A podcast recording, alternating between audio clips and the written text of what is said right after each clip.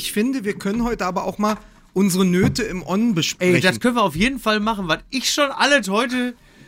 Na? Willst du es hören? Ja, ihr aber ich Ach, möchte komm. einfach mal, weißt du, pass Ja. auf, pass auf.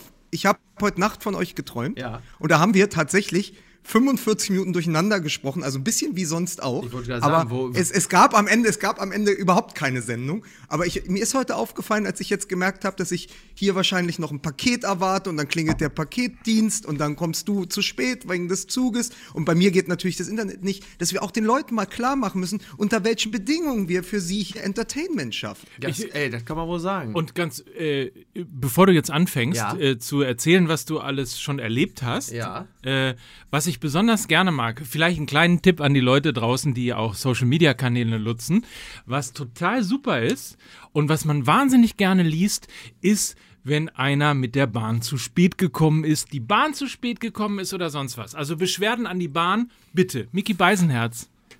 Man muss ja fairerweise sagen, die Bahn äh, ist mit einer halbstündigen Verspätung losgefahren, weil natürlich direkt alles wieder kaputt war. Aber sie hat diese Verspätung fast, vielen Dank, komplett wieder. Ist da um mich drin?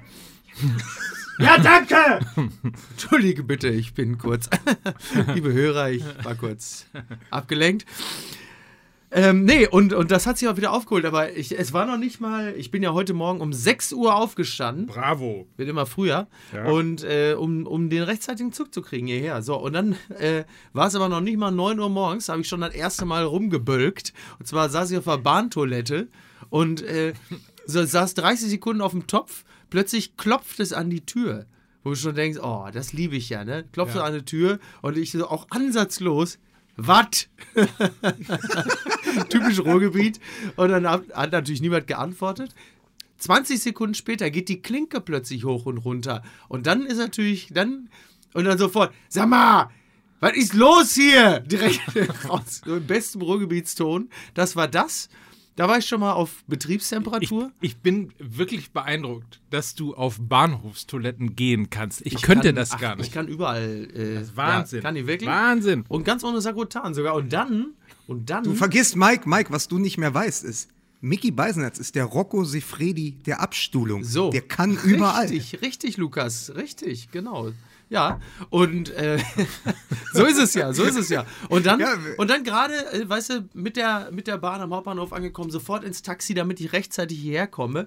So, bin hier, will aussteigen, sage, ja, äh, ich würde gerne mit Karte zahlen. So, und dann so ein äh, quasi, äh, so ein, ich glaube, es war, er war Pakistani. Ich habe erst gedacht, er sei Inder, aber er war aggressiv, also muss er ein Pakistani gewesen sein. Und, ähm, und dann sagte, sagte er, keine Kartenzahl, geht nicht. Geht nicht? Das war ein bisschen türkisch, aber egal. Ich so, ja, wie? Was? Wie? Ja, nein. Also, und er wurde, ging sofort in die Offensive. So, ja, steht auch draußen dran und nicht und so. Und dann habe ich mich erstmal aufgeregt. So, ja, sag mal, äh, Entschuldigung, dass ich angenommen habe, dass man in einer Großstadt im Taxi mit Karte zahlen kann. Wo bin ich hier in Pinneberg? Habe mich jetzt erstmal tierisch aufgeregt. Ich so, und jetzt fahre ich mit Ihnen hier durch die Gegend und suche einen Automaten. Ja, aha. So, und dann später natürlich. Äh, habe ich natürlich, äh, sagte ich so, was macht denn die Fahrt? Ja, 1360. Ja, dann machen Sie bitte 1360. Das ist mein Arsch, ey. Wirklich, ey, Ja. ist, So. die- Und jetzt hier gleich Ja. mal Werbung machen. Also, liebe Freunde von äh, Diba Wie, ne? haben wir jetzt doch noch Werbepartner? und Den My Taxi. Diba und My Taxi, das wären jetzt die Partner hier gewesen. Ach so. Hier hätte ihr Ja. Logo stehen können. Ja. Ja, und, Ja. und, und, und Deutsche Bahn. Ja. Natürlich die Deutsche Bahn. Ja. Und vor allen Dingen äh, hier natürlich auch Vodafone. Ne? Also alles, was hier hervorragend funktioniert, muss Ja. man einfach, muss man einfach mal sagen. Muss, So. muss man alle unsere, sind ja sozusagen, das sind ja mehr als nur Werbepartner, das sind ja Lebenspartner. Das sind Ja. Freunde. Müssen wir eigentlich- Freunde. müssen wir eigentlich so, äh, unseren- müssen wir eigentlich Musik spielen und nochmal über Fußball MML, reden? Ja, warte, sofort. Müssen wir unseren MML-Ultras eigentlich sagen, dass wir aufgrund unserer lockeren Art einen Werbepartner verloren haben? An dieser Stelle käme jetzt quasi Werbung. Okay. Die machen wir aber nicht mehr, weil man, wir festgestellt haben, dass wir nicht so richtig zueinander passen. So. Also pass Und, auf, wir äh, machen es anders. Wir sind ja. wie Uli Hoeneß, Steuern, das ist nichts für uns. So. Musik bitte.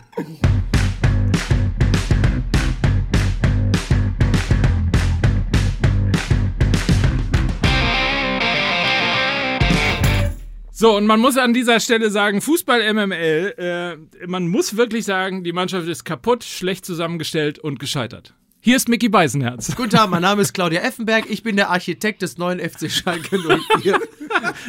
Lukas Vogelsang. Guten Tag, mein Name ist Lukas Vogelsang und Mickey Beisenherz hat mir meinen Opener geklaut. Yeah! Sehr gut, sehr gut. Ich bin, äh, ich bin Mike Nöcker und versuch mal hier den Käfig voller Narren zusammenzuhalten. Ja. Und ähm, schmeiß mal gleich. Ach komm, wenn, dann, dann wollen wir doch über Effe reden, oder? wenn wir schon dabei sind. Aber auch was los die letzten Oder? Tage. ne? Alles. Wir müssen ja alles aufholen. Wir Ja. müssen Yogi Löw, äh, der, der, ja, wie soll man ihn nennen? Der, der Moderator des deutschen Fußballs, so, oder? richtig, richtig, richtig. Ja? ja. Und, und äh, ma- man muss auch, äh, finde ich, äh, wir müssen auch ein bisschen äh, über äh, Ultra reden. Ja. Und da, da stellt sich ja auch die anatomische Frage: Ist es eigentlich so, dass je mehr Pyro, desto größer das Arschloch? Ich denke ja. Ja? Ja. ja. Das ist doch, pass auf, das ist, das, das ist ja, das ist ja der alte Proktologenhautsatz. Je größer das Arschloch, desto heftiger brennt's, ne? so, äh, aber Sie wir bleiben Sie bei, dann. wie kommen wir jetzt von, Tod- nein, äh, Effenberg. Aber ich habe auch, ich habe auch gesehen, dass ein gemeinsamer Bekannter von uns ja. im sozialen Netzwerk auch nochmal geschrieben hat, ne, als der Rauch aus dem HSV-Block kam, da sieht man mal, dass Scheiße nicht brennt. Ach, guck an, du, Ach, der was. Lange hat ja wieder, ja. Ja. Ja, Ja. wollte, ich, äh, wollte, äh, äh, wollte ich nur einmal sagen. Ja. Schö schöner Zwischenton gewesen. Ich habe nichts von dem Spiel gesehen, weil ich tatsächlich woanders war an, Ja. an diesem Sonntag. Ähm, aber reden wir doch tatsächlich über Stefan Effenberg, Ja, weil es ist ja auch bald schon wieder Oktoberfest. Ey, und damit, damit kommst du überhaupt direkt zu dem zentralen Punkt. Ich habe gestern nur die Schlagzeile gelesen, dass Claudia Effenberg äh, den Schalke-Job versaut hat. Ja. Und musste so ein bisschen schmunzeln, weil ich dachte, ähm, jetzt, jetzt wird da endlich mal drüber geschrieben, denn wenn man ehrlich ist, bevor wir gleich darauf kommen, was in diesem Falle im Detail Effe den Job versaut hat, muss man ja einfach wirklich ganz klar sagen, das meine ich einerseits hämisch, andererseits aber auch sehr, sehr ernst, dass alleine der Social Media Account von Claudia Effenberg die Trainerkarriere von Stefan Effenberg ruiniert hat, bevor sie überhaupt angefangen hat. Und da kommen wir natürlich vor allen Dingen auf das, äh, auf das Foto vom Oktoberfest, wo Claudia Effenberg ihm ja regelmäßig quasi eine Darmspülung macht, aber von oben. Und äh, das ist. Und das ist einfach Fakt. Also, ich meine, die sozialen Netzwerke spielen ja nicht nur, wie wir ja feststellen, äh, für die Fußballer, was die Werbung angeht, eine große Rolle, sondern das spielt natürlich auch intern äh, eine große Rolle. Und äh, Claudia Effenberg, mit einer, oder anders, mit einer Frau wie Claudia Effenberg kannst du als Trainer keinen kredibilen Job machen. Und Wir- das ist traurig, aber es ist halt eben auch sehr, sehr wahr. Wo, wobei, da würde ich gerne nochmal insofern äh, dazwischen grätschen, weil ja äh, zumindest heute in einer großen Boulevardzeitung mit vier Buchstaben stand ja, äh, Praline? Al- Also, äh, vielleicht der Reihe nach. Wir fangen mal der Reihe nach an. Sky 90, die Fußballdebatte, Ja. äh, hat über Schalke geredet und zu Gast war Stefan Effenberg, aber auch Alfred Draxler, seines Zeichens äh, bester Freund von Clemens Tönnies. Achso, ich dachte Rudi Assauer. Ich wollte auch sagen, boah, ich, Und natürlich ich, auch- ich, ich steig aus heute. Ich sag nichts mehr. Ähm, so, und dann hat also ging es um Schalke und äh, dass Schalke quasi am Arsch ist. Hat er nochmal auf Heidel auch verwiesen, dass Heidel ja an allem schuld ist und sich verpisst hat? Das Draxler Interessante sehr ist übrigens, dass Alfred Draxler äh, quasi auf alle eingeschlagen hat. Nochmal Klammer auf, guter Freund von Tönnies, Klammer zu. Und irgendwann Stefan Effenberg versucht hat, ob mal zu sagen, äh, ob es vielleicht möglicherweise, wenn das schon seit Jahren so geht, Mhm. nicht auch daran liegen könnte, dass Menschen, die vielleicht auch ein Stück weit zurückgetreten sind in die zweite Reihe, nicht mehr im Rampenlicht der Öffentlichkeit Ja. stehen und so weiter und so fort, vielleicht auch ihren kleinen äh, Schaden äh, an, an Schalke verursacht Zum haben. Beispiel? Clemens Tönnies. Achso, den meinst du, ja. So, ne? Also, mir- so, und dann, dann ja. wollte aber irgendwie, äh, hat Draxler aber versucht, ihn zu verteidigen und er hat sich doch zurückgenommen und wieso und da vorne sind doch die Idioten und Heidel Ja. überhaupt und Scheiße und so weiter und so fort. Es fühlte sich ein bisschen an wie der, äh, also wenn er nicht der Pressesprecher von Schalke 04 gewesen ist, dann ist er zumindest sowas wie der, ähm, Der Heinz-Rudolf Kunze von Christian Wulff. So. So, dem kann ich gar nichts hinzufügen. genau so. So, und, äh, Naja, und dann wollte also Draxler sich nicht drauf einlassen. Und dann hat eben Stefan Effenberg diese Geschichte erzählt Ja. und gesagt, dass man halt einem Mann, so wie er ihn kennengelernt hat, und Ja. er einen Handschlag drauf bekommen hat, dass er Trainer wird, Ja. wo übrigens interessanterweise äh, Draxler auch genickt hat. Also das konnte man in so einer Kameraeinstellung sehen. Also nehme ich mal an, dass es tatsächlich auch, äh, und ist ja auch nicht dementiert worden, also komplett der Wahrheit ents entspricht, dass man so einem Mann nicht trauen kann, zumal er noch nicht einmal bis heute, wir reden von 2013, noch nicht einmal den Hörer in die Hand genommen hat äh, und das Ganze abgesagt hat. Ja. So, das ist, egal wer was gepostet hat, kein Stil. Ja. Also, Aber du willst, aber du forderst jetzt von, von jemandem wie Clemens Tönnies Stil ein? Äh, Clemens Tönnies ist der, ich war auf Schalke vor ein paar Wochen, ja, der kommt rein, da war so ein Politiker noch eingeladen und dann kommt er rein und sagt, ja, äh, und, sie sagt er, ich bin eigentlich Köln-Fan. Ja, Hauptsache keine von den schwarz-gelben Zecken, ne? Also, das ist gut, so, das ist ja dieser, das ist aber dieser, dieser donnernde Impetus von Clemens Tönnies ist ja, dass immer irgendwas los sein muss und immer, weißt, du, es ist ja alles sehr viel Testosteron, Ja, äh, ist sehr ja viel Show und so. Da, also, Volksmusik ist halt ein bisschen Ja, Volksmusik, ne? ja, aber gut, aber das ist, also jetzt von Clemens, also es ist so, als wenn Also- wir, also als wenn wir von, wir, wir fordern immer gewisse Dinge von Uli Hoeneß ein, wo wir äh, wissen, zum Beispiel, dass wir eine E-Mail bekommen, ja, Ja, aber Dinge, die nicht funktionieren, die werden bei Clemens Tönnies auch nicht funktionieren. Wenn die sich gesagt haben, komm, den Effe brauchen wir nicht, ja, äh, dann, dann rufen die den halt auch nicht mehr an. Das überrascht mich doch gar nicht. Da kann man doch nicht überrascht Nein, sein aber was überraschend ist, ist doch jetzt, dann gibt es ein Statement von Schalke 04, die sagen, das war Claudia Effenberg, Ja. die hat das gepostet. Jetzt kommt raus, dass der Post der gewesen ist, dass sie in einem Facebook-Beitrag gesagt haben soll, äh, mein Mann ist gefragt worden, ob er nach Düsseldorf ziehen möchte. Ähm, ich fänd's toll. Also das soll der Post gewesen sein. Ja, aber und das lässt doch aber tatsächlich doch auch tatsächlich schon ziemlich viele Rückschlüsse zu. Also es ist ja, es ist ja jetzt nicht so nebulös formuliert. Ich glaube, Claudia Effenberg wäre dazu auch nicht wirklich in der Lage. Ähm, es ist ja nicht so nebulös formuliert, dass man daraus als Fußballinteressierter oder, oder Vereinsverantwortlicher nicht tatsächlich auch ein paar Schlüsse ableiten könnte. Für jemanden, der, wir reden ja auch hier über den Zeitpunkt, ich glaube, es war 2012 oder 2013 irgendwie. 13. Ähm, für jemanden, der ja als Trainer zu dem Zeitpunkt ja relativ heiß überall schon mal gehandelt wurde, nach dem Motto, was ist der erste Profiklub, den er übernimmt. Von daher kann ich schon verstehen, dass diese Personalie äh, ja auch mit einer gewissen Nervosität begleitet wurde. Am Ende werden wahrscheinlich einige Leute gesagt haben, nachdem Clemens intern gesagt hat, hör mal, äh, der Effe kommt, haben die die Hände über dem Kopf zusammengeschlagen und gesagt, sag mal, So. bist du irre? Und dann hat man eine Lösung gesucht zu sagen, wir brauchen jetzt einen Grund zu sagen, das geht doch nicht. So, das glaube ich ist nämlich tatsächlich der Fall gewesen. Man Ja. kann das ja auch auf jedem, wenn man, man muss im Grunde genommen nur äh, in allen Social Media Kanälen guck äh, dir bei Schalke die Posts dazu an, guck dir bei Sky die Posts dazu an. Äh, irgendwo, wo es um das Thema äh, Stefan Effenberg geht, hast du natürlich die ganzen äh, Leute, die sagen irgendwie Gott sei Dank und äh, der wäre eh eine Katastrophe geworden und wie kann man nur über Effenberg nachdenken und so weiter und so fort. Und das glaube ich nämlich auch, dass Ja. genau das stattgefunden hat. Äh, Clemens Tönnies hat sich für Effenberg entschieden, äh, hat ja offensichtlich auch mit ihm ein, wie Stefan ja auch gesagt hat, ein sehr intensives, sehr gutes, sehr spannendes, sportliches Er Gespräch hat ja gehabt. auch Ahnung vom So, Fußball. und dann kamen nämlich alle und sagten, bist du wahnsinnig? Ja. So, und dann war dieser Post, der ja noch nicht mal, also ja klar, kann man sagen, irgendwie, ja, Düsseldorf ist doch logisch, da wohnen doch alle äh, Schalke-Spieler.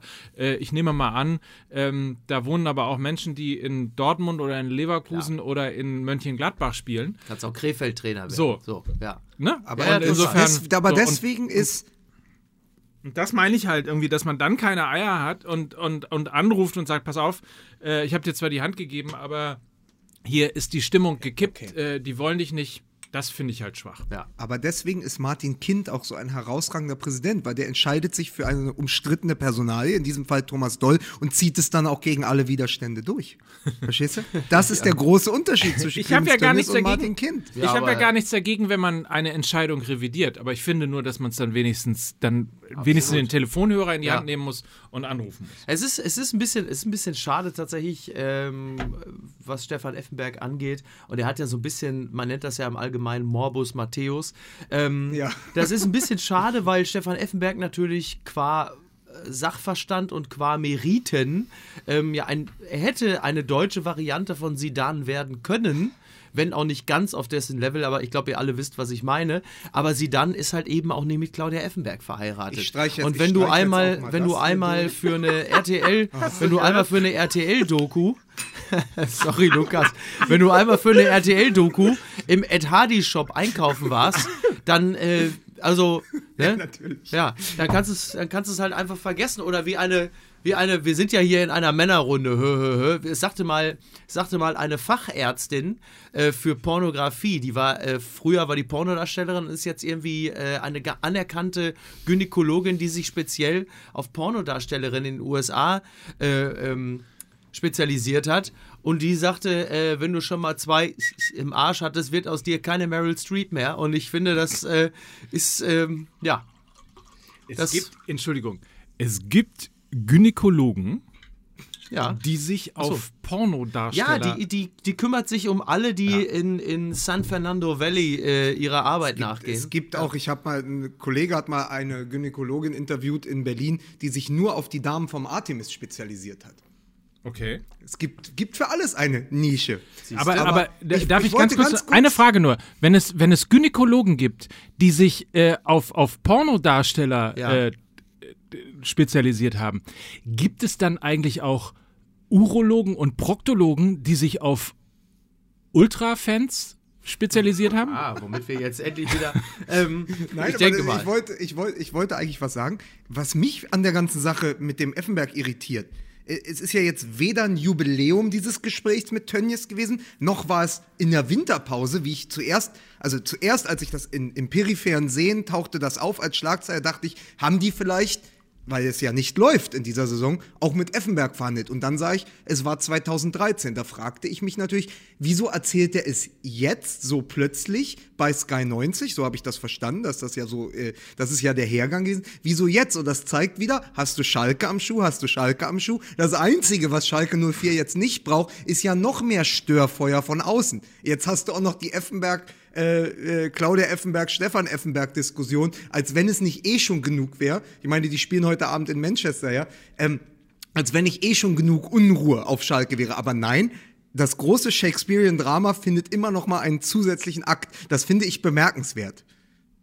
Ja, auf Schalke. absolut. Aber da, da, da können die jetzt ausnahmsweise mal wirklich nichts dafür. Also es ist Ja, ja, aber, aber das, aber das meine ich ja mit Fall. diesem, der Teufel scheißt Scha- immer ja, ja. auf den groß, gro größten Haufen. Und ich bin im Moment ja äh, für eine Reportage auch in Schalke unterwegs. Also auf Schalke hat man mir jetzt erklärt, ist ja tatsächlich, das Stadion in Schalke ist ja dort, wo die Glück auf Kampfbahn steht. Ja. Und das ist schon alles, also die, ich sage dir, nachdem ich ein paar Tage jetzt da war, die brauchen nicht noch zusätzlich Stefan Effenberg. Es ist schon heruntergekommen genug. Alles Folgende klar. Geschichte habe ich euch da aber noch mitgebracht. Vielleicht wisst ihr das, aber vielleicht auch nicht. Es hat ein Investor von außen in Schalke, also wirklich gegenüber von der Glück auf Kampfbahn, ein Haus gekauft. Dieses Haus hatte von jeher ein schwarzes Dach. Er hat es gelb streichen lassen, die Fassade, und wundert sich jetzt, das ganze Haus ist über und über mit blauen Farbbeuteln beschmissen worden. Das ist wirklich absolut überraschend.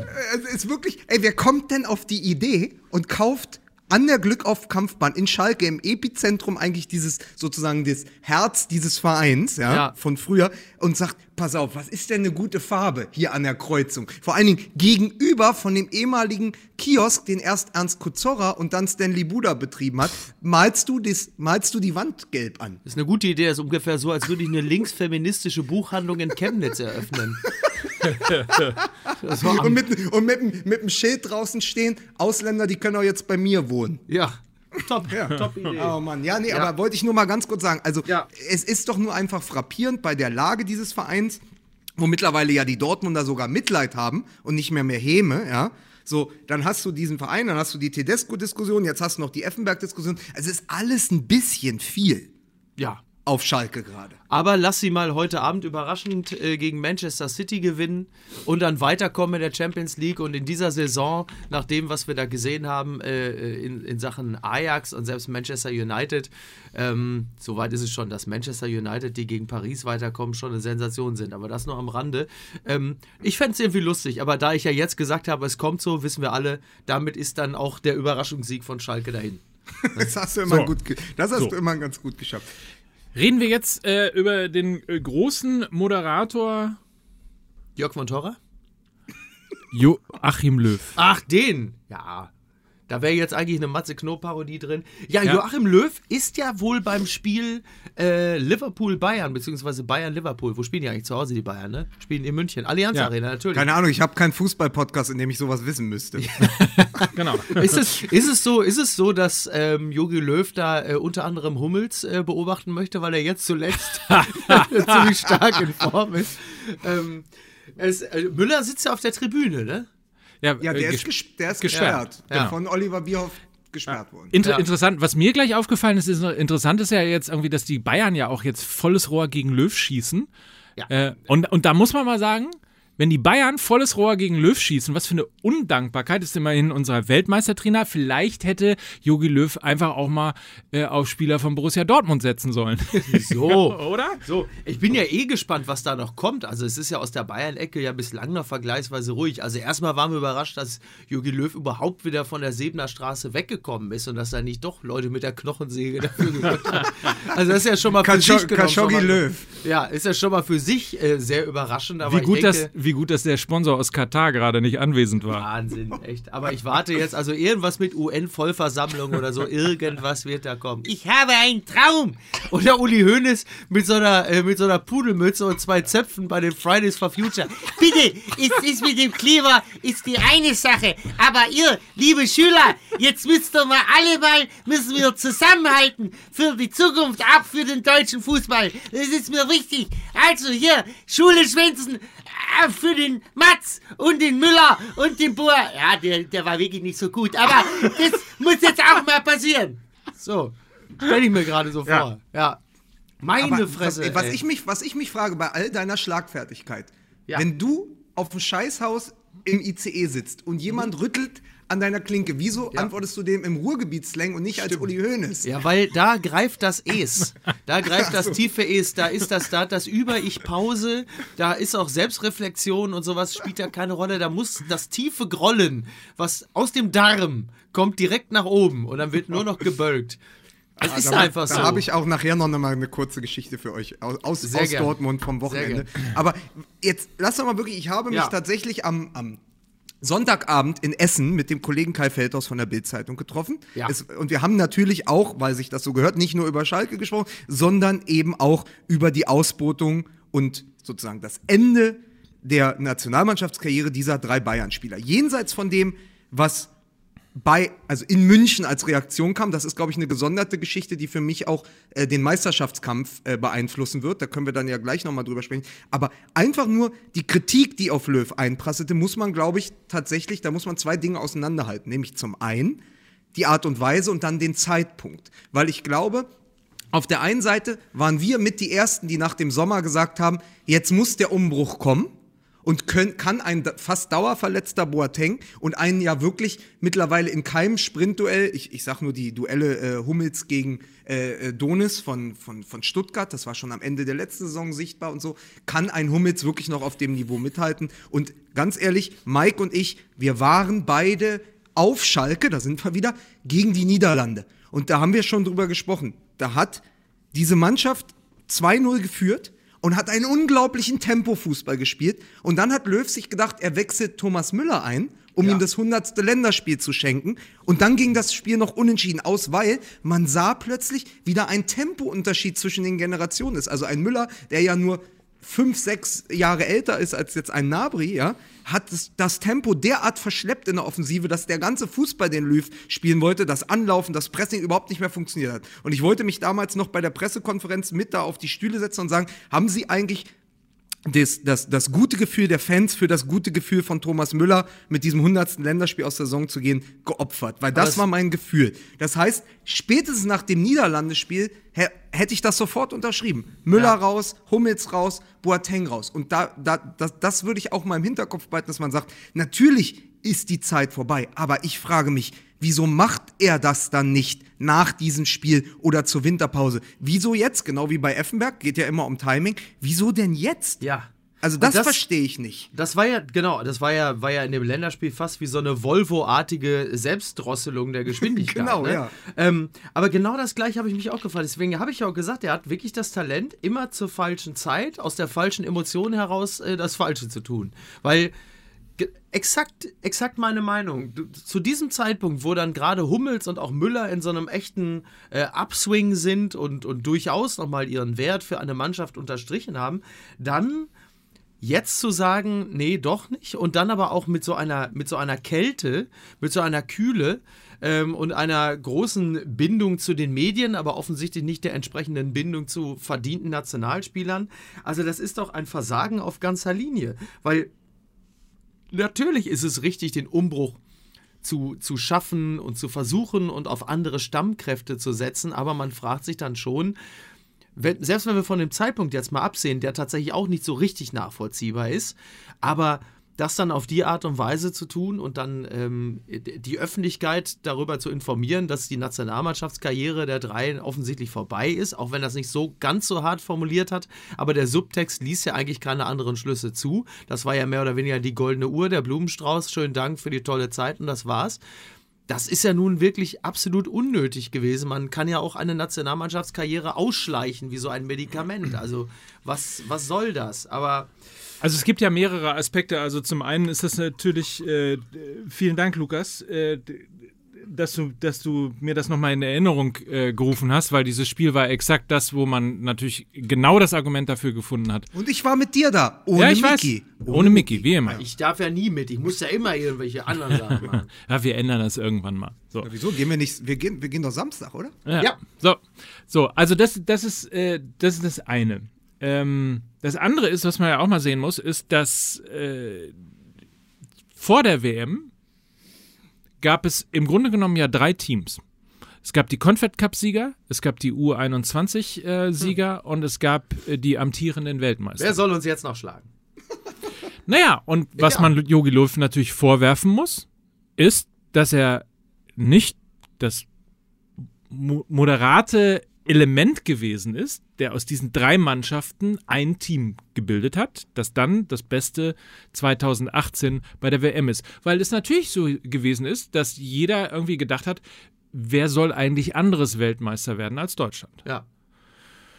So, die Chance vertan. Es haben ja übrigens auch bei der WM 2018 relativ viele Teams darum gebettelt, dass Deutschland wieder Weltmeister wird. Es war ja jetzt, wenn wir uns recht erinnern, jetzt ja keine äh, qualitativ besonders hochwertige Ja. WM. Es gab einen verdienten Weltmeister, aber darunter war es ja jetzt, also es war, es, es gab schon Weltmeisterschaften, bei denen es schwieriger war, den Titel zu erringen. Dann gab es, glaube ich, nach der WM, äh, wo ja tatsächlich Jogi Löw ähm, der erste Trainer gewesen ist, dem es gelungen ist, äh, dass Deutschland in der Vorrunde bei einer bei einem Turnier ausgeschieden ist, ähm, g- gab es, glaube ich, den, den, den einzigen Cut, der, wenn ich mich recht entsinne, äh, Semi Khedira hieß, der sogar noch die Tür offen äh, gelassen bekommen hat. Also da, da ist ja nicht gesagt worden, so, das ist das Ende der Karriere von äh, Semi Khedira in der Nationalmannschaft, sondern er hat es ja sehr moderat und sehr äh, ja auch würdevoll letztlich. Ja, aber der hat gemacht. aber auch kein fünf Minuten vier Augen Gespräch bekommen, sondern nur einen Anruf, ne? Also das muss, das, das muss man alles mit in die Waagschale werfen. äh, zwischendurch muss man noch sagen, dass äh, ja auch die Causa Özil komplett äh, wirklich in also Wer? ja genau genau so also man muss mal sagen, dass, dass die Nationalmannschaft, die Führung der Nationalmannschaft, insbesondere von, äh, sagen wir mal, 2017 bis 2019 kein besonders gutes Bild abgegeben hat. Ja. Und äh, das trifft äh, auf äh, das Management, das trifft auf äh, die Gesamtleitung, äh, das trifft auf den Trainer zu und so weiter und so fort. Und alles endet und ufert jetzt in der wirklich desaströsen Behandlung von Müller, Hummels und Boateng Ja. zur Unzeit.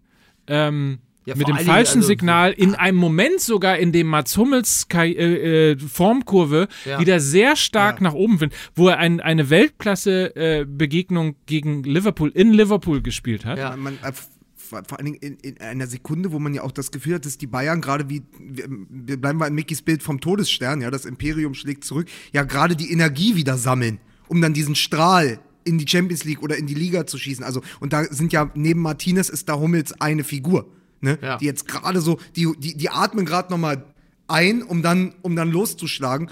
Und vor allen Dingen auch, und das geht genau in die Richtung von dem, was Mike gesagt hat, Hummels zeigt nach oben, ja.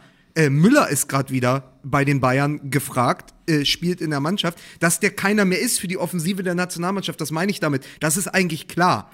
Aber dann hättest du es schon beenden müssen. Und nicht jetzt, wo der plötzlich in der Anfangself steht und wieder trifft. Ja, das ist ja deswegen eben zur Unzeit.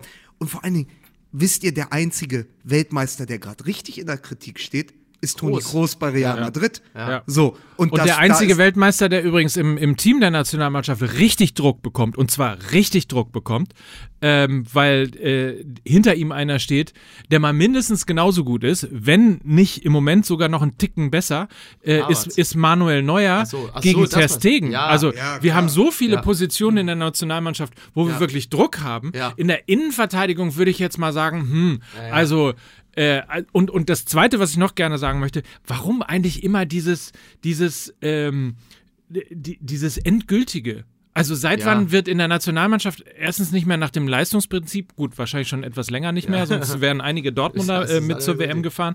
Oder Äh, Max Kruse. ja. Ähm, ja. Äh, also äh, seit wann äh, wird nicht mehr nach dem Leistungsprinzip aufgestellt? Das ist das eine. Und das zweite ist, äh, guck doch mal nach Spanien. Also äh, Spanien ist auch, nachdem äh, sie Weltmeister gewesen sind, äh, sind sie auch äh, früh, frühzeitig im Turnier ausgeschieden.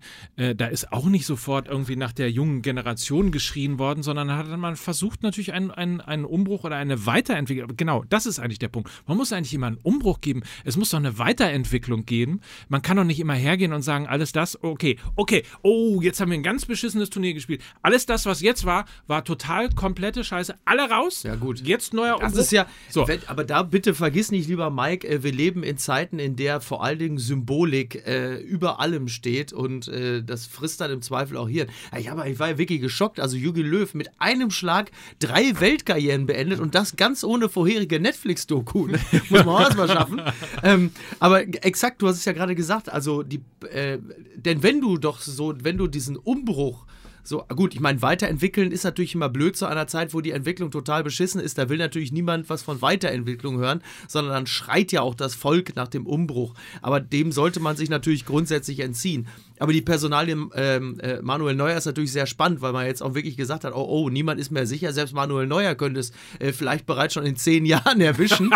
Und ähm, das ist ja, das, das finde ich schon spannend, weil denn wenn man sich so ein bisschen an 2018 erinnert, dann hat sich ja innerhalb der Mannschaft äh, nicht nur an der Personalie Özil, in Klammern auch Gündogan, einiges entzündet, sondern mindestens genauso sehr an der Personalie Manuel Neuer, weil es halt innerhalb der Mannschaft ja nun wirklich nicht wenige gab, die äh, Ter Stegen als Nummer 1 gesehen haben, völlig zu Recht.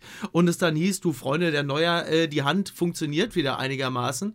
Äh, er ist wieder glatt die Nummer 1. Und den jetzt in dieser Situation so auszuklammern, ähm, auch das wird nicht jeder verstehen. Und das ist natürlich dann auch wiederum Teil dieses Zitat Systems Löw. Ähm, was nicht, was halt eben das, das, das Leistungsprinzip zumindest äh, stellenweise ähm, ad absurdum führt. Also es folgt keiner richtigen Linie, ne? Das ist das Problem. Also Ja. des, deswegen, also nochmal, im Hinterkopf das Spiel gegen die Niederlande auf Schalke und dann eben auch die Auswahl, die du hast. Deswegen, ein Müller, auch, obwohl der auch erst 29 ist, ja, und das hat ja Kimmich auch. Kimmich, der sich übrigens den Schnauzer hat abrasieren lassen oder selber abrasieren Ja, weil er Angst hatte, vielleicht ja. wie 29 auszusehen. Da bist du ja Genau. plötzlich, ne? weil er, Nein, weil er äh, festgestellt hat, dass der, dass der November schon längst vorbei ist. Er Bis unter 30 und wie er es ausgemustert ist, er wie auf der Wendler Ranch. Ne? Also von daher muss man immer ein Ich bisschen. verstehe, dass ähm, bei dem, was wir im Moment am Angebot haben, ein, ein Serge Gnabry hat bei den Bayern diese Saison einen Riesensprung gemacht. Ja. Ein Werner wird wahrscheinlich zu den Bayern gehen. Dann hast du Sané, der heute Abend wieder zeigen wird, wie wertvoll er ist bei Manchester City. Dann hast du Brandt und Havertz und du hast die Auswahlmöglichkeiten. Also du brauchst keinen Thomas Müller mehr, der eben ja noch nie der Sprinter war. Wenn du sagst, du spielst diesen ganz klar nach vorne orientierten Pressing, Angriffsfußball, den die Nationalmannschaft, also über Schnelligkeit wollen sie Europameister werden, dann musst du Müller sagen, pass auf, das war vorbei, das ist nicht der Fußball, den du spielen kannst, so. Das ist okay, weil da ist auch die Konkurrenz da. Genau wie ich aber auch zum Beispiel irgendwann verstehen würde, dass man sagt, pass auf, Toni Kroos, reicht. Dreimal Champions League, viermal Champions League gewonnen, äh, Weltmeister geworden. Guck doch mal, läuft auch nicht mehr. Die, auch da haben wir mittlerweile mit Harvards, mit einem Kimmich, Ja. der nach innen gehen könnte, äh, mit einem Goretzka, äh, ist auch da die Nationalmannschaft im Umbruch. Aber gerade die Innenverteidigerposition, und deswegen ist Hummels die einzige Personalie, die ich auch nicht verstehe, weil gerade da, wenn du sagst, du spielst in Zukunft vielleicht auch ein 3-5-2, wäre es ja ganz gut, wenn man einen Erfahrenen hätte, der weiß, wie man von hinten im Spielaufbau auch mal so einen Hummels-Pass spielt. Und das ist nun mal sein Signature-Move und das wäre dann eben auch Hummels. Boateng ist sehr verletzungsanfällig, Süle hat Schwankungen, von Rüdiger halte ich ohnehin nicht so viel auf dem Niveau. Tar hat ob seines Riesentalents noch nicht unter Beweis gestellt, dass er auf längere Sicht international mithalten kann. Das heißt, das wird auch der neuralgische Punkt. Und dann muss man doch sagen, Moment, willst du dir dann nicht wenigstens eine Achse behalten, wenn du sagst, du hältst an Neuer fest, an Hummels und an Groß, dann steht zumindest eine kleine Achse. Nein, er hat jetzt gesagt, pass auf, radikal, wir ändern das, wir lösen das komplett auf. Jetzt ist die junge Generation auf sich allein gestellt. Und das ist genau das, was du sagst, Micky. Am Ende versteht man nicht, weil wo ist die Linie? Wieso dann nicht direkt nach, nach, dem, nach der Weltmeisterschaft? Wie, also es ist alles nicht erklärbar und es hinterlässt immer einen Geschmack. Und außerdem, und das wäre meine Überleitung zum Titelkampf, hat Jogi Löw damit auch die Bayern verdammt stark gemacht für die nächsten Monate. Ja. Ich, ich, Ich habe, darf ich nur eine Ja. Sache, dann bin ich sofort fertig. Ich bin nur insge ich, ich für, für meinen Teil bin wirklich Gott froh, dass diese Folge heute, also einen Tag vor dem Champions League Spiel der Bayern erscheint, weil normalerweise läuft es ja so, wir loben jetzt Mats Hummels und sagen, wie kann Jogi Löw auf ihn verzichten Ja. und noch während diese Folge hochgeladen wird, leistet sich Hummels drei katastrophale Böcke in dem Liverpool Spiel. Also da bin ich jetzt ganz froh, dass jetzt so ein bisschen Pause dazwischen Ja. ist. Ja. Und, und vielleicht eine Sache noch äh, von meiner Seite, die ich dazu sagen möchte. Ich glaube, grundsätzlich, äh, so nach 2018 haben äh, viele im deutschen Fußball zu lange, also in der Phase sozusagen davor und danach, äh, an, an Weltmeistern festgehalten. Das gilt für Jogi Löw auf der einen oder anderen Position. Es gilt aber auch für äh, Reinhard Grindel äh, auf der Trainerposition. Es, ja, es, ist, es ist auch, wie die Süddeutsche geschrieben hat, es ist eigentlich an der Zeit für einen Generationenwechsel auf dem Trainerposten. Absolut. Und, äh, Ja. und, und, und da kann aber witzigerweise auch Problem ist nur, Generationenwechsel wenn du halt keine, keinen hast. Ja, aber da ist witzigerweise, finde ich, auch ein Generationenwechsel gar keine Frage des Alters. Ja. Sondern eine, Ja, Frage, der, eine Frage der Denke. Weil ich glaube, dass Jogi Löw in der Gemütlichkeit des äh, sechs Wochen oder acht Wochen Rhythmuses einfach sich auch gut eingerichtet hat. Es ist ja wirklich der bestbezahlte und schönste Nebenjob der Welt, dieses Bundestrainer sein. Ja? Ja. Und natürlich hält er daran fest. Aber Ganz kurz, meine These. Ich habe das nur gedacht, weil Micky sagte ja, Hoeneß wird sich noch äußern. Hoeneß hat gesagt, er äußert sich zu Löw nach dem Liverpool-Spiel. Und ich habe das einfach gemerkt, es war so klar, diese Bayern, die haben genug Kohle und sind den Druck gewohnt, dass die unter Druck zu Diamanten werden. Und das passiert gerade wieder. In dem Moment, wo du sie dermaßen anzählst von außen, nicht nur die Kritik der Medien, sondern ja auch noch dieser Angriff. Ihr kennt das aus den vergangenen Jahrzehnten. Wenn die Bayern-Familie angegriffen wird, wie sie jetzt von Löw angegriffen wird, dann igelt die sich ein und wird kompakt. Dann, dann wird das diese Wagenburg-Mentalität und dann sind die Bayern am gefährlichsten. Und der Erste, der das gespürt hat, war Bruno Labbadia mit Wolfsburg. Es war Ja. klar, Wolfsburg wird massiv unter die Räder kommen dort. Äh, äh, Nico Kovac setzt ein Zeichen, lässt alle drei ausgeboteten Weltmeister spielen und die Mannschaft spielt für sie und mit ihnen und jeder ist top motiviert. Ich glaube tatsächlich, und das ist meine These, Jogi Löw hat die Meisterschaft entschieden. Mit dieser Ausbotung. Wobei, weil- wobei ich eine Sache dazu sagen möchte, äh, weil äh, möglicherweise ja, es kommt aber noch eine zweite Komponente hinzu. Ähm, Nico Kovac hat etwas geschafft, das noch nicht mal Pep Guardiola geschafft hat. Die Bayern spielen im März ihren besten Fußball. Stimmt, stimmt. Ja. Ja, sie haben jetzt, die, die Kurve ist jetzt genau umgekehrt, wie das immer in den Guardiola-Jahren war. Ne? Ja, das ist gut. Und Lukas hat, äh, Lukas hat natürlich eine Sache sehr richtig gesagt. Und daran anknüpfen möchte ich sagen, ähm, Löw hat eines zurückgebracht, was den Bayern natürlich am Anfang dieser Saison gefehlt hat. Und das ist Emotion, das ist Wut, das ist Antrieb. Und das ist natürlich, der, der kommt entweder daraus, dass du hungrig bist, weil du noch eben nicht sechs Meisterschaften hast, oder es passiert halt eben das, dass du den Antrieb dadurch schaffst, dass dir etwas genommen wurde, sei es das Nationalspielertum oder die Vormachtstellung im deutschen Fußball. Und plötzlich ist wieder Leben in der Bude, plötzlich hast du wieder ein Ziel, plötzlich ist so der, der alte Punch zurück. Und deshalb würde ich, äh, würde ich mich dem anschließen, was Lukas sagt. Ich würde nicht so weit gehen und sagen, die Meisterschaft ist entschieden, weil dafür gibt es immer noch Faktoren, die diese Mei- Meisterschaft natürlich immer noch sehr stark äh, beeinflussen. Du kannst, klar, du kannst Wut und Antrieb haben, was die Bayern jetzt zweifelsohne zurückgekriegt haben, aber trotzdem, und das wird bis zum Ende der Saison so sein, gibt es einfach individuelle Fehlleistungen, respektive in der Abwehr, und das wird auch bis zum Schluss der Saison sich nicht mehr ändern. Und das ist ja auch ein bisschen das, woran ich Ja, wegen diesem Hummels. Ich verstehe nicht, warum der so lange in der Nationalmannschaft Weiß ich doch hat. auch nicht gut, dass der Löw den rausgeschmissen hat. Das ist doch eine Gurke. Ne? Hummels und, und, und überhaupt da. Boateng. Ah, Mein sag mal. Gott, Herr Müller da, äh, lang genug ja, rumgestorkelt. Sagt mal, äh, die, die, die, Ja, ist doch so. Ich habe jetzt übrigens, ich habe jetzt übrigens bei dem Selfie-Video von Müller in dem weißen Hemd habe ich erst gedacht, der ist jetzt bei der FDP. Ne? Das für eine Sekunde, dass er irgendwie was sagt wie Aktenkoffer retten das Klima und nicht Schulranzen oder so. Ich musste da erstmal mir das anhören, was da kommt. Naja. sagt mal, Ja. mir ist ja aufgefallen, ne, dass ja äh, die, die Bundesliga ist ja ein piekfeiner Laden. Ja. Professionell bis in die Absolut. Haarspitzen sind die immer vorbereitet. Ja, top. Ne? In Hannover hat man, wenn Schnee angesagt ist, tatsächlich ein, Ein Schnee, Besen.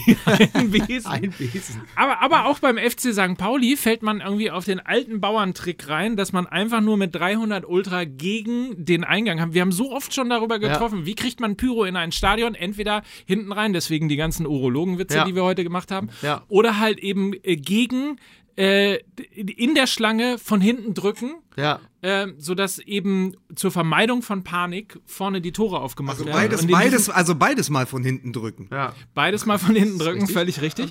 Ähm, also so sind 300 äh, St. Pauli-Fans ohne Karte ins Stadion gekommen und Ja. zufälligerweise mit wahnsinnig viel Pyro. Und beim äh, HSV auf der anderen Seite ist es tatsächlich sogar so gewesen, dass die eine riesige Choreo mitgenommen haben.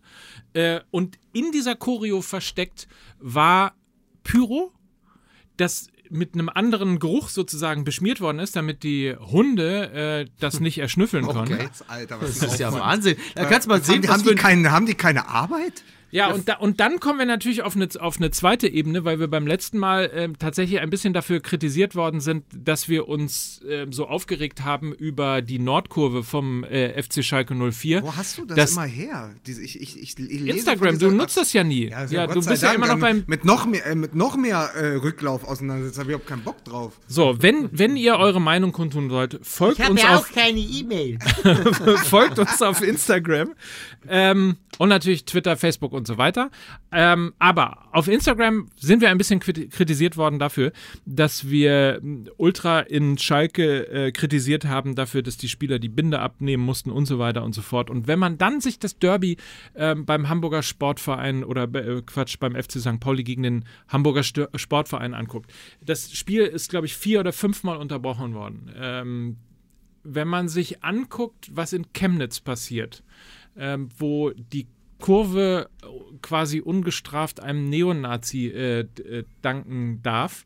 Ja. Äh, man muss jetzt ein bisschen aufpassen, wenn man zwei unterschiedliche Sachen jetzt in einen Topf wirft, aber ich will auf den einen Punkt hinaus. Du hast, zwei, Ähm, du hast ja zwei Ränder des Spektrums, über die du gerade Genau, sprichst. Aber es ist, aber was bleibt, ist die Idiotie der Kurve. Das Ja. ist ja so oder so.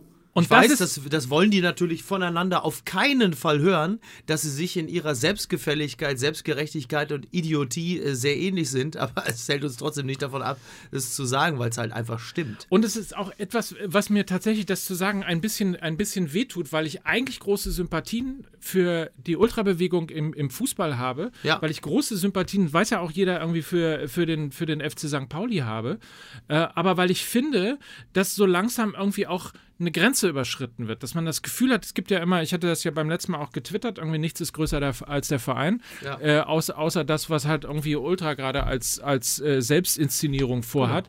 Und wenn ein Spiel einfach viermal wegen Pyro unterbrochen wird, wenn die Spieler ähm, ins, äh, vom, vom Platz runter müssen ähm, und, und jedes Mal wirklich auch der Rhythmus einer Mannschaft ähm, unterbrochen wird, die 0-1 hinten liegt, die irgendwie eigentlich sich zusammenraufen muss, kämpfen muss, äh, um in einem so wichtigen Spiel wie dem, Der- wie dem Derby äh, äh, das eben nicht zu verlieren, da einfach irgendwie seine Show Ja. knallhart weiter durchzuziehen, sodass die Gegengerade, also die eigenen Fans, die Ultra äh, beschimpfen mit ihr seid scheiße wie der HSV. Wahnsinn. Ähm, Ja. Ist einfach, Ja. also da muss man doch la langsam merken, dass man entweder äh, auch ein bisschen sich zu wichtig nimmt. Ja. Das ist die eine Variante. Oder die andere Variante, dass der Fußball in Deutschland möglicherweise auch seinen, seiner Ultra, seiner Ultra-Fanszene einfach auch viel, zu viel, zu viel Raum gegeben Ja, aber hat. es ist doch, es ist, genau, aber du, du sagst es ja richtig, Mike. Also, wenn das, was du liebst,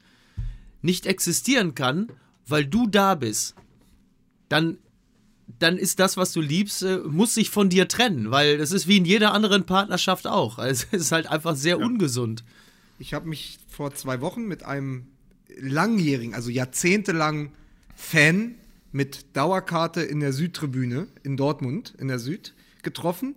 Und der sagt, weißt du, wir hatten vor 20, 30 Jahren mehr Lieder. Die Süd hat mehr gesungen. Seitdem die in der Mitte schwarz als Quadrat dort stehen und bestimmen, was gesungen wird, hat sich für uns Alten die Stimmung gedreht. Das ist nicht mehr das. Und es ist alles orchestriert und es ist, es hat für viele, sagt er, für viele, die er kennt, das kaputt gemacht, was die Süd mal war und was der BVB auch war, weil es alles von sozusagen vom Kern nach außen bestimmt wird, statt dass alle zusammen singen und das Stadion erleben. Also das nur nochmal, das ist jetzt völlig Ja, wo- losgelöst wobei, von dem, wobei, ja, wobei ich jetzt mal sagen würde, also ich würde mal behaupten, dass diese, also insbesondere denk an, an Dortmund und auch das, was in, in, äh, am Millantor vor dem Spiel stattgefunden hat, äh, ich nehme mal nicht an, äh, dass sich die Alten hinstellen und in äh, wochenlanger äh, Vorbereitung irgendwie Sensationschorios Ja, in, die, in die. Stadien zaubern Ja. und so weiter und so fort. Also da muss man auch, äh, da muss man auch so, so ein bisschen irgendwie moderierend dazwischen stehen und, und nicht nur irgendwie immer die eine Variante sehen. Aber was das Singen angeht, das ist natürlich äh, ein, ein Punkt. Also ohne Frage. Das ist halt immer, du hast so ein, du hast so ein, ich habe manchmal irgendwie so ein gefühlt so ein äh, Fußball-Tinnitus, weil du so einen Dauersing Ja. Singsang hast, der sich gar nicht mehr äh, auf das tatsächliche Spielgeschehen ähm, letztlich Aber konzentriert. Da, aber wenn du sagst, einfach sein Ding durchziehen, egal, egal was das mit dem Spiel macht, ja, also wirklich auch ohne Rücksicht auf Verluste, dann muss man doch nach dem Hannover-Spiel aus 96 Sicht sagen, dann ist doch der Fußballgott der schlimmste Hooligan. Was der da gemacht hat. Also was da an Wetter, ne? Also da Ja. muss man doch sagen, kann doch nicht sein. Kannst doch nicht da so viel Schnee und Graubel und Hagel runterschicken. Und dass das- wäre so ein geiles Ende- Tor gewesen. es, Ja. ist, es ist schon, es ist unfassbar. Aber das ist dasselbe wie, wenn es bei Schalke schlecht läuft, kommt der Effenberg noch oben rauf, ja. Und wenn es bei Hannover, wenn Hannover schon Thomas Doll hat, dann bleibt der Ball am Ende in der Pfütze liegen. Ja. Also es ist doch, es ist doch nur logisch. Ich, ich wollte euch aber, weil wir, weil wir ja jetzt auch noch mal ganz kurz, bevor wir rausgeschmissen werden aus dem Studio. Ja, weil der dicke Melzer hier ins Studio kommt, ey. Da muss man sich mal vorstellen. Da machst du irgendwie 1277 Folgen äh, OMR. Da kommt da so ein dahergelaufener Fernsehkoch, weil ihm eingefallen ist, dass so ein Podcast vielleicht auch mal eine gute Idee ist, weil er ja sonst nichts zu tun hat. Und Podcast ist ja der neue Gin. Äh, da hat ja jetzt jeder einen Chemiebaukasten, da hat ja auch einen eigenen. Und dann macht der hier, ey, was haben wir hier teilweise für ein Feuerwerk abgebrannt? Und was macht er? Setzt sich jetzt hier gleich rein und erzählt was über Koteletts oder was? Ich glaube, ich spinne. Ne? Aber red ruhig weiter. Ah, Podcast ist der neue Gin. Darf ich das Ja, Das aufschreiben? ist Das so kannst du schön. Das ist Ja. so schön. Jetzt bleiben wir doch mal, bleiben wir doch mal beim, beim, beim Fußballgott und beim Wettergott als Hooligan. Ich war ja in, in, Dortmund im Stadion am Wochenende und es ist ja tatsächlich so gewesen, dass, dass er sozusagen alle, was man sonst nur aus Kapstadt kennt, alle Jahreszeiten innerhalb von vier Stunden gab es ja, diesmal im Stadion. Also das Mikroklima im Westfalenstadion war eine Sensation. Vor, leider nicht, also außer, muss man sagen, für die Menschen auf der Ost, also auf der Osttribüne und tatsächlich deshalb auch für die Journalisten, weil es hat durch einen starken Westwind fast ho horizontal bis auf, bis auf die Oberränge geregnet, sodass sich äh, selbst Sabine Töpperwien in WDR 2 eine Plastiktüte über den Kopf ziehen musste. Und, Das ist ähm, vielleicht gar keine so schlechte. und, und ey, das war Wahnsinn vom Wetter her, aber es war auch ein herausragendes Stadionerlebnis, das muss ich euch sagen, weil natürlich zum einen es klar war, okay, die Tabellenführung, wenn man, ihr kennt das ja mit dem Transistorradio, es war klar, die Tabellenführung geht flöten, weil die Bayern gerade die Wolfsburger zerschießen, aber Ja. dadurch war die Stimmung natürlich aufgeheizt im Block und ich hatte, und jetzt pass auf, wenn du meinst, du kannst morgens nicht in Ruhe auf den Topf gehen beim ICE, ich hatte einen Elfjährigen hinter mir, ja, musst du dir vorstellen, hat gesprochen wie Atze Schröder, aber mit so einer hochgepitchten Stimme, als würde er einen Erpressungsanruf, einen Entführungsanruf durchführen. Und er hat 90 Minuten durchgequatscht, mit immer nur, wenn der Schiedsrichter gepfiffen hat, hat er gesagt, sag mal, bist du nur blind oder bist du auch Die blöd? letzte hatte ich auch schon mal. Bist du, das bist du nur blind oder bist du auch blöd? Hast du Tomaten auf den Augen, ne? Witze, Witze, Witze. Sag mal, bist du blöd oder bist du blind? Hast du Tomaten auf den Augen? 90 Minuten. Wie so ein schmerbäuchiger Ki- Kiebitz aus einem Peter Torwart-Film, nur halt im Körper eines Hobbits. Ey, sowas habe ich noch nicht erlebt. Übrigens, äh, weil ich ja, äh, ich, ich finde, wir sollten das auch nicht weiter, äh, wei weiter hier feiern und da auch die Community nicht weiter feiern, die ja jedes Mal, und ich sage nochmal, ich fordere den Faktencheck für den Doppelpass, Ja. die ja jedes Mal irgendwie sofort twittert, wenn wir irgendwie über irgendwas reden, was dann quasi im Gegenteil äh, stattfindet. Ja. Lukas Vogelsang. Ja. Ja? Ja. Seines Zeichens Autor und Mitglied der Fußball-MML-Crew ist im. Stadionheft, im Stadionheft von Borussia Dortmund So, so. befragt worden vor dem Spiel, muss man dazu sagen. Drei Wochen vor dem, vor dem Spiel, Spiel. Drei Wochen vor dem Spiel. Wie denn dieses Spiel ausgeht. Und er hat gesagt, es wird wie 2014, es fallen vier Tore, aber diesmal gewinnt Borussia Dortmund 3 zu 1. So. So. Any, So. any questions? Sie hörten die absolut richtige Prognose mit Lukas Vogelsang. Aber Ja, nun. Sagt Aber mal, wollen wir jetzt noch eine Runde, äh, äh, wollen wir noch eine ganz kurze Runde über den Jupp Heinkes von Real Madrid, Sinedin Sidan reden? Ja, bevor hier der eine mit der Bratpfanne kommt. die, die Zeit läuft ja runter. Ne? Ja. es ist, Ja. es ist Es absurd. ist fünf vor Me Ich meine, die Tür ging gerade. Ja, aber, aber pass auf, wir haben ja noch, wir haben ja noch eine fünf Minuten Terrine Zeit. Ja. Und ja. Das sollten wir dann auch mal, bevor wir den Koch reinlassen, können wir die noch Ja. mal fertig brutzeln. Ich wollte, äh, ja, sa sag doch mal, was, was Ja, also, äh, wie, wie sagte der Kollege Tobi Holtkamp, hatte bei Twitter heute, glaube ich, sowas geschrieben, dass er jetzt quasi äh, sich mit diesem Engagement vom Unsterblichen zum Sterblichen gemacht hat. Ähm, ich, das kann ich durchaus, durchaus nachvollziehen, den Gedankengang. Es ist natürlich wirklich äh, für Madrid vermutlich die safeste Lösung, nachdem diese Saison ja nur wirklich alles andere als gut gelaufen ist. Ähm, über die Karriereplanung von äh, Lopetegui müsste man auch nochmal gesondert sprechen. Sensationell. Äh, Wahnsinn.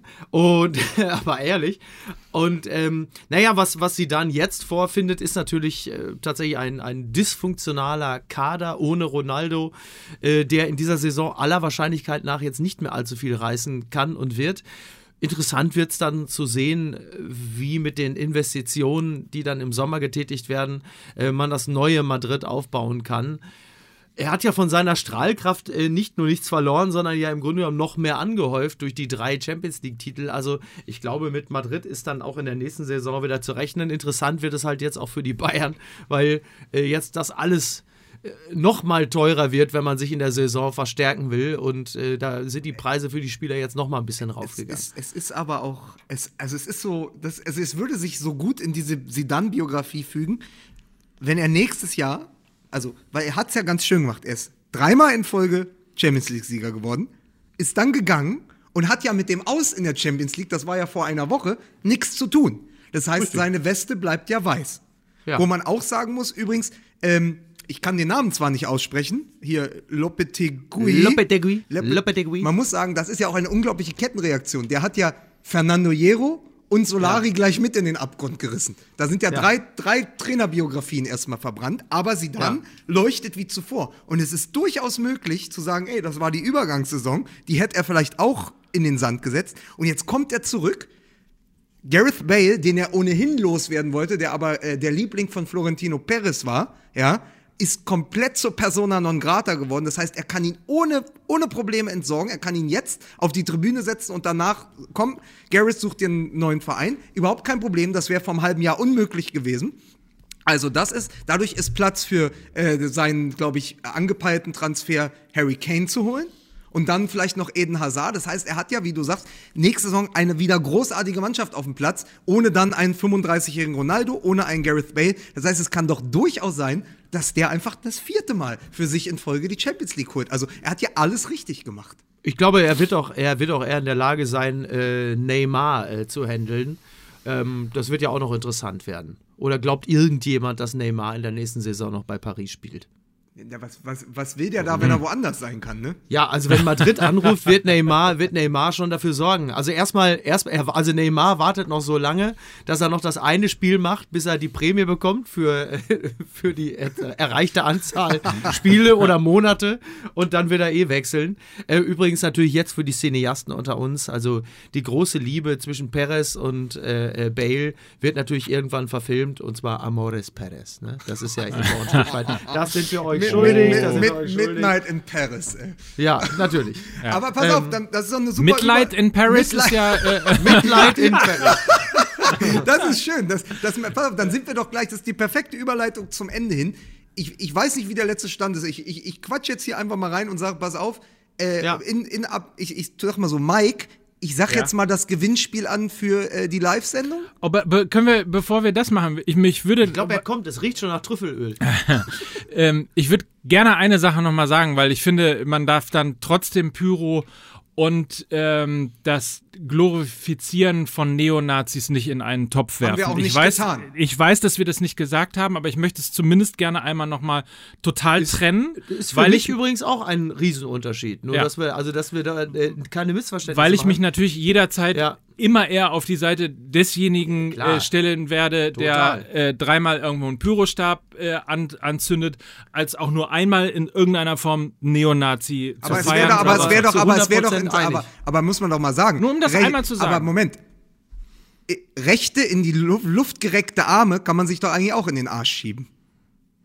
So, So. ja, sehr gut. richtig. So, und ich finde, dass es in Chemnitz zumindest an der Zeit ist. Ich glaube, dass, also für mein Empfinden hat äh, dann, nachdem sozusagen alles irgendwo äh, ein bisschen äh, aufgeklärt gewesen ist und jeder irgendwie wusste, äh, wel- welche Position gerade sozusagen äh, Ja. in Anführungsstrichen gefeiert worden ist, äh, hat für, meine, für meinen Empfinden steinigt mich, oder nee, steinigen vielleicht nicht, aber schlagt mich, äh, wenn ich da falsch liege. Ich hatte das Gefühl, dass der Verein zumindest äh, sehr gut reagiert hat. Ob im Nachgang oder, oder, oder schon Ja, währenddessen, kann ich ehrlicherweise. Selber ein, wie sagt man so schön, Narrativ jetzt äh, entworfen, äh, nachdem man jetzt halt eben auch handelt. Also Stand jetzt ist ja wohl so, dass man äh, genötigt wurde von, von, äh, von Seiten der, was sind's?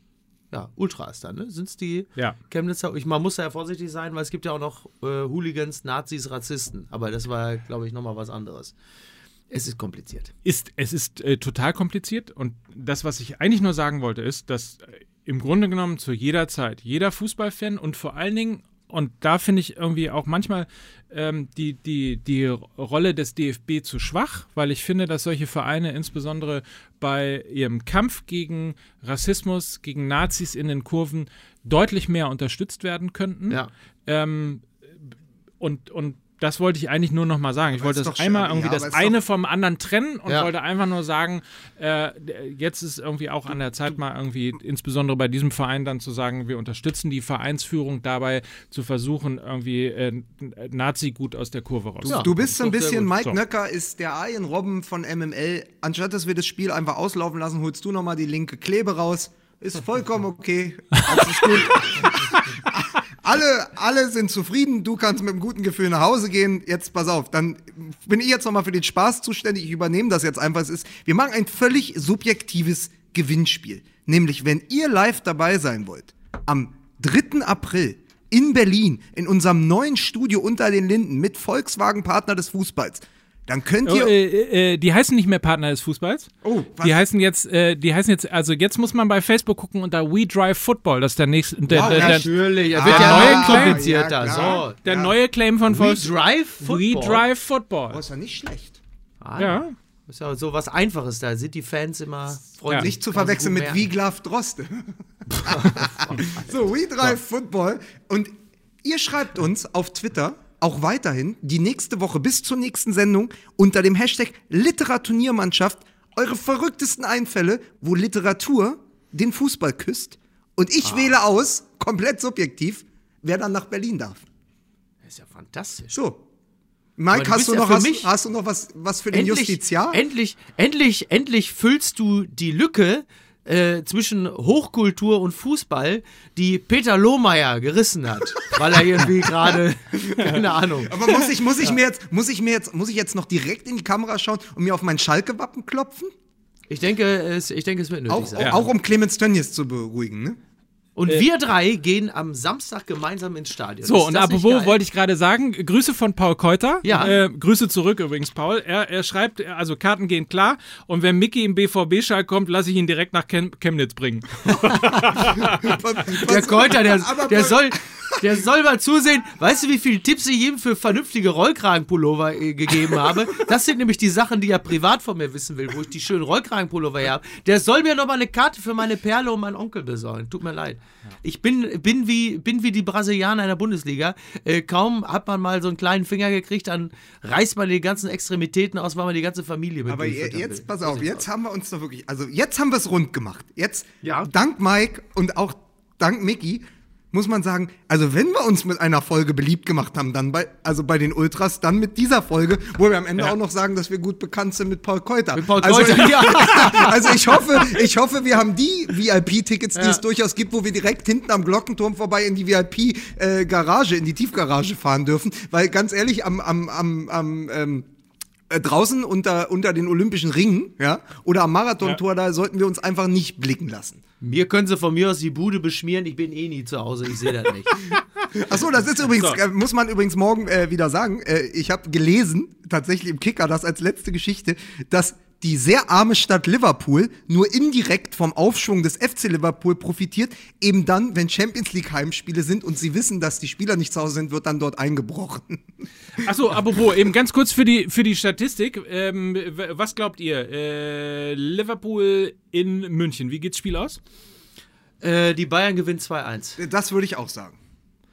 Ich sag euch, Liverpool kommt weiter. Ich weiß noch nicht wie, aber ich habe das Ich Gefühl. habe auch nicht gesagt, was ich mir wünsche. Nein, aber ich Ja, habe das, das, ich Gefühl, äh, ich habe das Gefühl, das 0 zu 0 ist ein wahnsinnig äh, gefährliches Ergebnis. Und ich glaube, Liverpool kommt weiter. Und ich glaube, äh, Schalke kommt weiter gegen Manchester City. Ach was? Ja. Glaubst du es wirklich? Ja. Ja, Wahnsinn.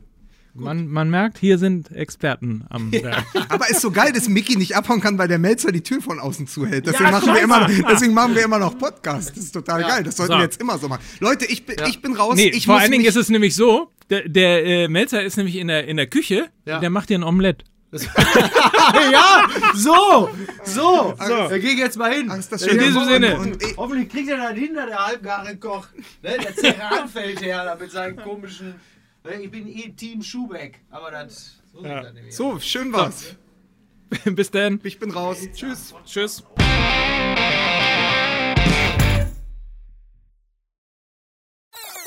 Weil es riecht hier wie im Tigerkäfig.